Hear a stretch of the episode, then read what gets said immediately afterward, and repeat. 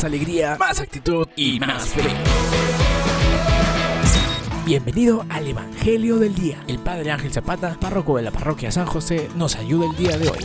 Domingo 16 del Evangelio según San Mateo, en el capítulo 13.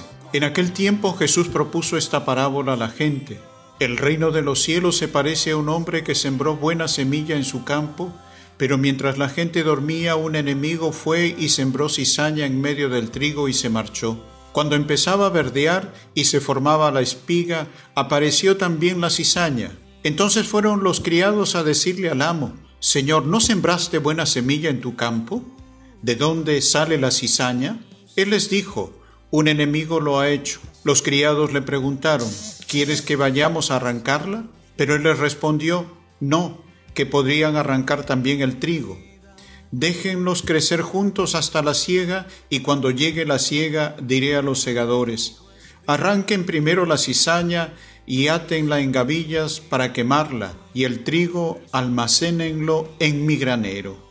Palabra del Señor, gloria a ti, Señor Jesús. Dios quiere depositar, hermano y hermana, semillas de bondad, esperanza, confianza en tu corazón. Nos enfrentamos al desconcierto ¿Qué hacer cuando no tenemos pureza y verdad en nuestra vida?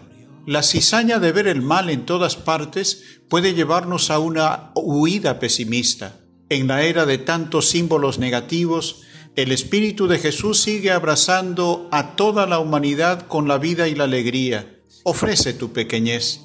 Nuestra fuerza está en sembrar semillas de vida y alegría. Jesús nos invita a vivir de una manera sencilla y confiada, el reino está presente en las pequeñas cosas de cada día, en el silencio. La levadura fermenta frente a la masa de harina, transformando calladamente nuestra historia en lo humilde y pequeño de cada día. Dios trabaja en nuestro corazón. Cuando hacemos eso poquito que está en nosotros, sembramos esperanza en el mundo. Jesús, qué alegría encontrarnos contigo. Tú mantienes nuestra fe, alientas nuestra esperanza, sigues dándonos razones para amar. Hasta la próxima, amigo. Esto fue el Evangelio de hoy. Y recuerda, más alegría, más actitud y más fe.